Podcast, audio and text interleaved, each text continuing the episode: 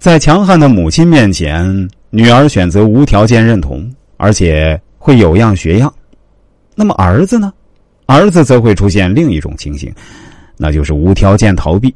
因为当母亲总是指责、批评丈夫时，其实是在指责以及批评一切男性。儿子作为男性，必然会跟他的父亲一样，躲在无人的角落。所以，当一个性格过于强势的妻子喜欢嘲笑、奚落她懦弱的丈夫之时，她其实也等于把这种嘲笑和奚落同样甩给了她的儿子。所以，强悍的妻子必有一个懦弱的儿子。她越指责她丈夫懦弱，她的儿子就越懦弱。我们再来说说第三点，那就是强势母亲会让儿子没有男子气。我们看现在社会上的母亲，有许多是非常能干的。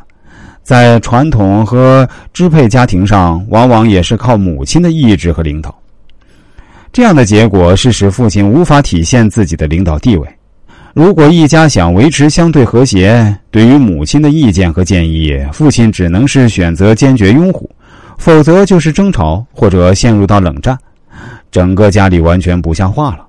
于是乎，弱势的父亲把本来属于自己的家庭领导地位拱手相让。在这种母系家庭生活的男孩确实是很不幸的。孩子小时候强势的母亲还显现不出问题，等到幼儿期和童年期，由于父亲的懦弱且无法阻止母亲对孩子的过度干涉，孩子就会出现各种各样的问题。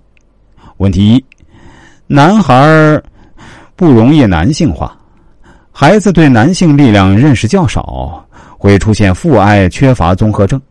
缺乏阳刚之气，在体重、身高、动作等方面发育较慢，并且存在诸如焦虑、自控能力弱等情感障碍。在性格方面也会变得懦弱、胆小、孤僻、自卑等。当未来进入社会后，会出现各种不适状态，无法按自己性别角色规范行事，喜欢选择性格上相对强势的女人结婚，无法成为值得依赖的丈夫。问题二。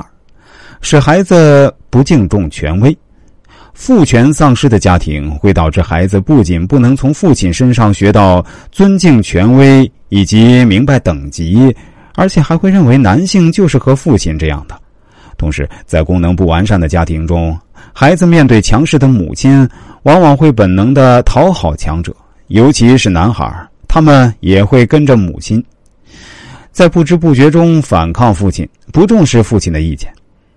问题三是孩子受到过度保护，母亲过于强势，使其安全感不足的表现，会使其成为一个典型的保护者，害怕自己担心的问题会在孩子身上出现，只要是不利于孩子的事情都想过滤一下，并通过自己的努力去避免发生。